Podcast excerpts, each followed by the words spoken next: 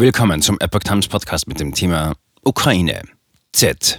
Ermittlungen wegen Befürwortung des russischen Kriegs. Ein Artikel von Epoch Times vom 18. April 2022. Polizei und Staatsanwaltschaften in mehreren Bundesländern haben einem Bericht zufolge mehr als 140 Ermittlungsverfahren wegen der Befürwortung des russischen Angriffskriegs eingeleitet. In der Mehrheit der Fälle geht es um die Verwendung des Z-Symbols, mit dem die russische Armee in der Ukraine unter anderem ihre Panzer und Fahrzeuge kennzeichnet, berichteten die Zeitungen des Redaktionsnetzwerks Deutschland. Allein in Sachsen-Anhalt wurden seit dem Beginn der russischen Invasion in der Ukraine am 24. Februar mindestens 19 Verstoße gegen 140 des Strafgesetzbuchs erfasst, der das Belohnen und Billigen von Straftaten unter Strafe stellt.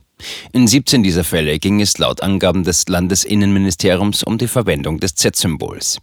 Die Verwendung des Symbols wird in mehreren Bundesländern als rechtswidrige Unterstützung des völkerrechtswidrigen russischen Angriffskriegs gewertet. Das Zeigen dieses Symbols in der Öffentlichkeit im Zusammenhang mit dem russischen Angriffskrieg führt zur Einleitung eines Ermittlungsverfahrens, wenn nach dem Gesamtkontext ein Befürworten oder Gutheißen des russischen Angriffskriegs zum Ausdruck gebracht werden soll, teilte eine Sprecherin des Innenministeriums in Magdeburg mit. Weitere Verfahren wegen Verwendung des Z-Symbols.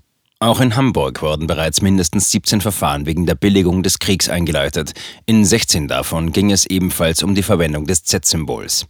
In Nordrhein-Westfalen sind dem Landesinnenministerium 37 Ermittlungsverfahren bekannt.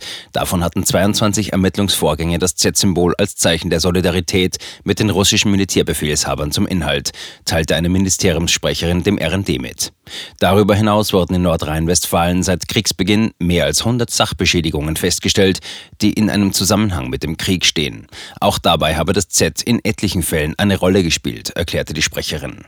Nicht in allen Bundesländern werden Ermittlungsverfahren wegen der Befürwortung des Kriegs von den Behörden gesondert erfasst. Die tatsächliche Zahl der registrierten Straftaten im Zusammenhang mit dem Krieg dürfte deshalb noch um einiges höher sein. Dem bayerischen Justizministerium liegen beispielsweise keine Daten zur Zahl dieser Ermittlungsverfahren vor.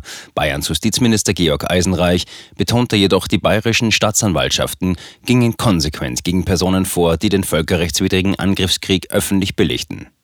Die Meinungsfreiheit ist ein hohes Gut unserer Verfassung. Jeder darf seine Meinung in Deutschland äußern. Die Meinungsfreiheit endet aber dort, wo das Strafrecht beginnt, sagte Eisenreich. Der Minister erklärte, wir akzeptieren nicht, wenn völkerrechtswidrige Verbrechen gebilligt werden.